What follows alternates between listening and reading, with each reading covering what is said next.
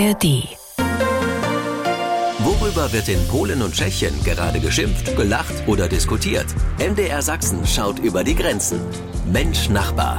Ein Podcast von MDR Sachsen. Wir weiten den Blick mal wieder. Worüber spricht man in Tschechien und in Polen? Wir, das sind Peter Kumpfer aus Liberec. Hallo. Hallo, es freut mich auch wieder dabei zu sein. Thomas Schikora aus Breslau. Hallo. Hallo, witam z Wrocławia. Und ich bin Jan Kummer. Herzlich willkommen. Und da kommen wir ja an Ostern nicht vorbei. Frage an Peter Kumpfe. Was kommt denn in Tschechien zu Ostern auf den Tisch? Also ich denke mal jetzt nicht Gulasch mit Knödel. Nein, kein Gulasch. Äh, aber ich muss auch zugeben, es gibt kein typisches Osteressen in Tschechien, so wie Karpfen zu Weihnachten. Aber meistens wird ein Braten gemacht, oft mit Füllung. Und die Füllung äh, wird aus weißem Gebäck, äh, Zwiebel, Eispeck und frischen Kräutern gemacht, oft Bärlauch oder jungen Brennnesseln. Also auch das werden wir essen. Hm, ich höre mir jetzt erstmal noch an, was es bei Thomas Schikora zu Ostern gibt, bevor ich entscheide, bei wem ich mich hier mal ganz frech selbst einlade. Ostern ist ja das Fest in Polen, Thomas. Äh, zwar sind die deutschen Weltmeister im Wurstwettbewerb, aber zu Ostern versuchen wir, euch erfolgreich zu schlagen gebackene Weißwurst in einer Soße aus Meerrettich, Mayonnaise und vorher gesegneten Eiern, gekrönt mit sogenannter Chwikwa, geriebene rote Beete mit Meerrettich. Pikant, äh, charmant und das alles für ein Osterfrühstück. Ist das jetzt eine Shikora-Kreation oder ist das auch der polnische Osterschmaus? Die Polen sind sehr traditionstreu und das im ganzen Land. Es ist also ein recht verbreitetes verbreitetes Gericht. Außerdem wird es nur einmal im Jahr zu Osterfrühstück serviert. Äh, manche essen es nach der Auferstehungsmesse, also um 7.30 Uhr mhm. morgens. Ich weiß, das klingt seltsam und ja. ist auch eine seltsame Zeit für Bratwurst, aber sie schmeckt köstlich. Also ehrlich gesagt kann ich mich jetzt nicht wirklich entscheiden und will es auch gar nicht. Ich komme einfach bei euch beiden mal vorbei. Mensch, Nachbar, der Blick zu unseren Nachbarn in Polen und Tschechien hier bei MDR Sachsen. Ja, schauen wir von der Insel Usedom aus bald nur noch auf Frachter, auf Rede und auf einen Wald von Hafenkränen. Die polnische Regierung will jetzt den Hafen von Swinemünde aufpeppen und eine Konkurrenz zum Hamburger Hafen schaffen. Außerdem soll auch ein neuer Kanal zum Hafen gebaut werden. Thomas, was ist der Grund dafür? Die bösen Deutschen. Hm, Oder hm. genauer gesagt, der deutsche Klar. Protest gegen den Schiffsverkehr nach Świnoujście und euer Einspruch gegen die Vertiefung der Wasserstraße, weil die Gasleitung, also Pipelines, die Deutschland mit Russland verbinden, so flach liegen, dass sie die Einfahrt der größten Containerschiffe in den polnischen Hafen verhindern. Polnische Politiker vermuten, dass diese eher flache Lage der deutsch-russischen Leitung ein Mittel war, um die Entwicklung des polnischen Hafens zu blockieren, äh, der mit äh, Hamburg konkurrieren will. Wie viel soll denn dieser Ausbau jetzt kosten? Ziemlich viel, rund 3 Milliarden Euro. Der neue Kanal soll 65 Kilometer lang, 500 Meter breit und 17 Meter tief sein und äh, Schiffen mit einem Tiefgang von rund 15 Metern die Zufahrt zum Hafen von Świnoujście ermöglichen. Die Investition wird äh, auch einen Wellenbrecher für den äh, neuen Außenhafen von Świnoujście umfassen. Irgendwie haben, so habe ich den Eindruck zumindest, Großprojekte mhm. bei euch in Polen immer so eine antideutsche Komponente. ja, ziemlich oft. Ziemlich oft. Äh, das liegt an dem äh, politischen Erzählmuster, das die polnische Rechtsregierung verfolgt. Es ist eine ganz einfache Assoziationskette. Deutschland kontrolliert die Handlungen Brüssels. Also handeln sowohl Deutschland als auch die EU so, dass Polen seine Wirtschaftskraft nicht stärken kann und immer ein Land zweiter Klasse in der EU bleibt bleibt. Ein Land, das als billige Arbeitskraft für deutsche Unternehmen genutzt wird. Auf diese Weise kann die Regierung ihre wirtschaftlichen Misserfolge auf deutsche Machenschaften äh, schieben. Außerdem betonen die Regierenden, dass Oppositionsführer Donald Tusk, bekanntlich ein Mann, der auf eine starke Zusammenarbeit mit Deutschland gesetzt hat, so etwas wie ein Agent ist, der an die Macht kommen will, um später für Deutschland zu agieren. Da muss ich jetzt gleich mal bei Peter Kumpf in Tschechien nachfragen. Gibt es diese antideutsche Komponente auch? Also ich habe zumindest sowas noch nie gelesen oder gehört bei Großprojekten in Tschechien. Ja, äh, antideutsch. Mit der antideutschen Note kann man ja auch in Tschechien so dass äh, einige oder andere erreichen. Äh, es ist ja noch in Erinnerung, äh, wie äh, Präsident Seemann vor knapp zehn Jahren seine erste Präsidentschaftswahl gewonnen hat, äh, halt mit dem Thema, die Sudetendeutschen wollen ihr Hab und Gut zurückhaben aus Tschechien. Also antideutsch kann man auch in Tschechien sein. Was ist in Tschechien demnächst eigentlich an großen Projekten, an großen Investitionen geplant? Ein Riesenhafen wird es ja nicht sein. Nein, wir sind eigentlich froh, das Riesenprojekt jetzt vom Halse zu haben. Ja, und es hängt wieder mit dem Präsidenten Seemann zusammen, denn er war ein großer Fan des Großprojektes des Kanals Donau oder Elbe.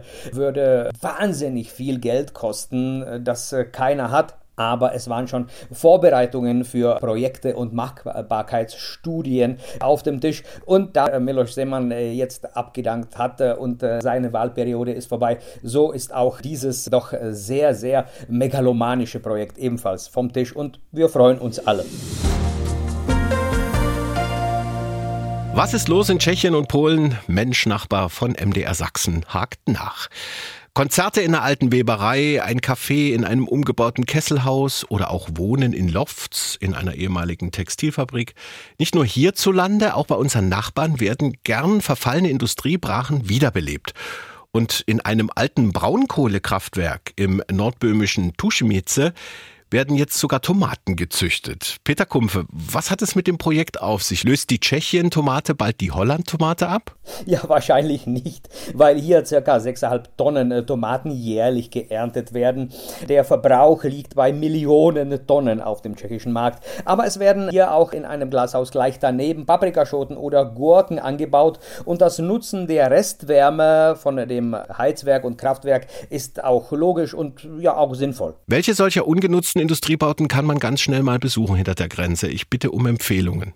Ja, äh, direkt besuchen kann man zum Beispiel das Vergnügungszentrum Babylon in Liberec, was ehemals eine Krawattenfabrik war.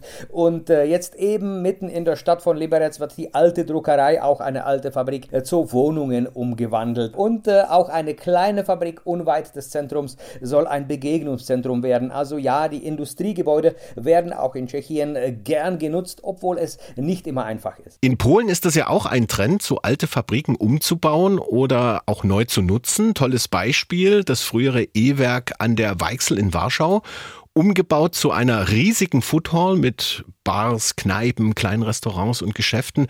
Und die Polen nehmen das auch an, Thomas Sikora. Gerammelt voll war dort immer, vor allem abends. Es stimmt, äh, viele solche Räume sind sehr trendy. Die interessantesten äh, Einkaufszentren in Posen, Lodz oder Krakau befinden sich zum Beispiel in alten Fabriken oder Stahlwerken. In Wrocław wurde eine alte Brauerei im Stadtzentrum in Wohnungen umgewandelt.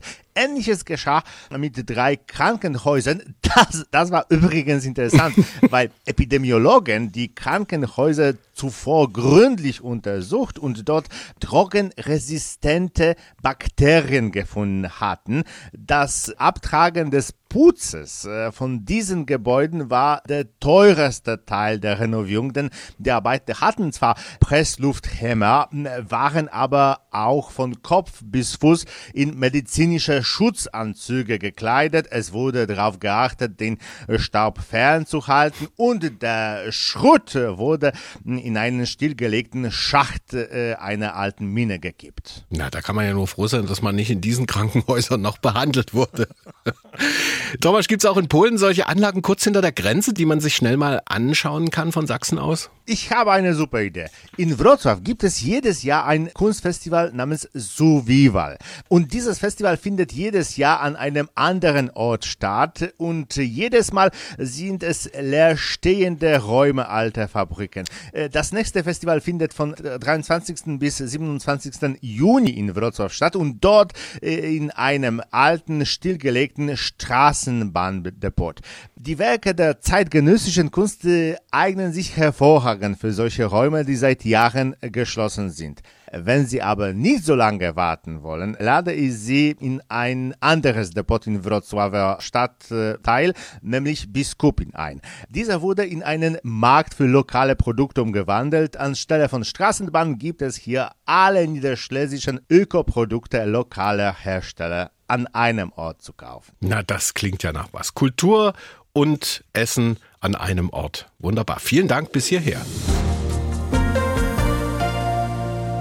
Ich merke schon, Mensch Nachbar dreht sich irgendwie um das Thema Bauen, so im weitesten Sinne. Nächster Aspekt, eine Büste von August dem Starken. Sie soll Ende Mai an der Therme in Teplitz aufgestellt werden. Peter Kumpfe, was ist die Geschichte dahinter?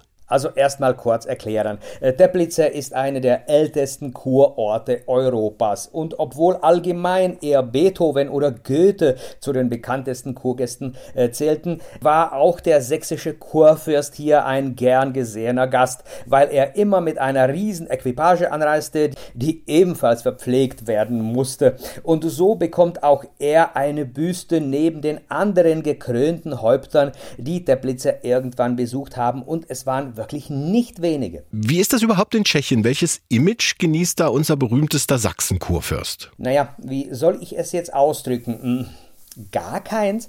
Äh, da müssten wir schon Historiker fragen. Für die äh, breite Öffentlichkeit bleibt die Frage, warum ein Dampfer in Dresden nach einem starken Sommermonat heißt, ein Rätsel. Sehr schön. Das klingt so, als könne kaum jemand was anfangen mit unserem alten Kurfürsten hier in Sachsen. Aber in Polen, Thomas, da ist das Ansehen von August dem Starken, der ja auch König von Polen war, eher, ich würde es mal vorsichtig ausdrücken, gespalten. Ja, es ist wahr. Es gibt sogar ein Sprichwort, sa krula sasa, jetzt pi i popuszczaj pasa. Das heißt, während der Herrschaft von sächsischen Königen äh, solltest du essen, trinken und die Hüften hängen lassen. Kurz gesagt, die Zeit der sächsischen Dynastie in Polen war eine Zeit der Verschwendung, des Mangels an Modernisierung. Dies führte zum Zusammenbruch Polens und in der äh, Folge zu den Teilungen und Polens Verschwinden von der Weltkarte für 123 Jahre. Hm, aber trotzdem soll ja nun das sächsische Palais in Warschau, direkt am sächsischen Garten, alles beides von August dem Starken angeschobene Dinge wieder aufgebaut werden. Jahrelang wurde ja darüber diskutiert, jetzt werden die Pläne konkreter, oder Thomas? In der Tat, das sächsische Palast äh, und äh, sein Wiederaufbau erinnern ein wenig an das Schicksal des Berliner Schlosses. Nur, dass das sächsische Palast etwa dreimal so groß ist. Der Palast wurde nach dem Warschauer Aufstand von den Deutschen gesprengt und nur ein kleiner Teil davon ist übrig geblieben, der heute als Denkmal für den unbekannten Soldaten und als wichtiger Ort für alle polnischen patriotischen Feiern dient. Der Palast selbst war riesig, was man alleine schon an den freigelegten Kellern erkennen kann. Kürzlich fanden Archäologen an der Stelle, an der sich die Toilette befand, einen großen Goldring mit einem Diamanten, aber dieser Fund wird sicherlich nicht die Kosten für die Restaurierung äh, decken. Das kann ich mir vorstellen. Wo kommt das Geld her? Und fügen wir hinzu, dass äh, es sich um äh, etwa 800 Millionen Euro handelt. Eieiei. Das Ganze soll im Jahr 2030 fertig sein. Das Geld dafür kommt aus dem Staatshaushalt. Der polnische Staat liebt solche patriotischen Gästen, die seine Landsleute stolz auf ihre Geschichte machen sollen. Und wir lieben es, mit diesen Gästen pompös zu sein. Zwar gefällt es der polnischen Regierung nicht, dass das Schloss den Sachsen gehörte. Aber die Tatsache, dass es später als Sitz des polnischen Außenministeriums diente und später von deutschen Truppen gesprengt wurde, ist der beste Grund für den Wiederaufbau des Schlosses. Da haben wir ja wieder die antideutsche Komponente. äh, unser kleiner Ausflug in die Geschichte der drei Länder, immer wieder spannend, welche Fäden uns so verbinden. Zum Schluss wird's jetzt tierisch hier bei Mensch Nachbar. Es geht um Tiere, die besonders geschätzt und auch geschützt werden. In Polen und in Tschechien. Und nein, es geht nicht um den Osterhasen. Die Polen, die stehen da auf Storch, Adler und Bison oder Wiesent. Thomas, warum jetzt genau diese drei Tiere? Wir mögen Storche sehr. Der erste Storch wurde dieses Jahr in Polen gesehen. Das ist oft die erste Information in den Fernsichtnachrichten. Manchmal stellen Bauern auf ihren Höfen spezielle Masten Nisten auf, damit eine Storchenfamilie dort nisten kann. Denn ein Storch bringt Glück. Der Adler, der weiße Adler war schon auf der ersten polnischen Münze im Jahr 990. Obwohl er wie ein Spatz aussah, ist er heute auf dem polnischen Wappen zu sehen. Als die polnische Fußballmannschaft ihr Outfit ändern und das Logo des äh, Fußballverbandes verwenden wollte, kam es zu landesweiten Protesten und der Adler kehrte auf die Trikots äh, der Spieler zurück. Und wir sind stolz auf den europäischen Wiesent, denn dieses Wildtier, das größer als Bullen und Kühe ist, äh, ist fast ausgestorben, aber die polnische Zucht in Białowieża Wald hatte die Art wieder zu Leben erweckt und heute gibt es wieder viele europäische Vicente in äh, Europa. Aber kommen wir nochmal zurück zum Storch. Thomas, bringt der bei euch auch die Kinder? Ja, natürlich. Das macht übrigens auch Sinn, denn im Landwirtschaft geprägten Polen wurden die meisten Babys im März und April des Jahres geboren. Und warum? Weil neun Monate vorher Sommer war und man ein Mädchen im Heu oder hinter der Scheune oder im Getreide treffen konnte. Das führte dazu, dass die Geburt von Kindern in den Dörfern mit der Ankunft des Storches zusammenfiel. Der Storch bringt also sowohl Glück als auch Kinder.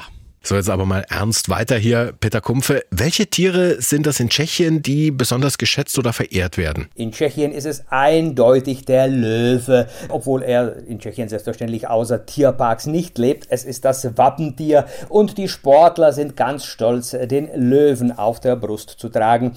Sogar der jetzige Präsident Petr Pavel spielte mit einer gewissen Ähnlichkeit mit dem Raubtier und machte daraus bei seiner Wahl sein Markenzeichen und sein Logo. Also wir Tschechen, wir sind die Löwen. Mensch, Nachbar, wir sind am Ende dieser Ausgabe. Vielen Dank für die spannenden Einblicke. Thomas Sikora in Polen. Do usłyszenia z Wrocławia. Auf Wiederhören aus Breslau. Und Peter Kumpfe in Tschechien. Tschüss und bis nächste Woche. Naslicheno, auf Wiederhören. Ich bin Jan Kummer und bedanke mich fürs Zuhören. Mensch, Nachbar. Ein Podcast von MDR Sachsen. Kleiner Tipp noch, hören Sie doch mal rein in den Podcast Heute im Osten, Geschichten aus Osteuropa. Den finden Sie auch in der App der ARD Audiothek.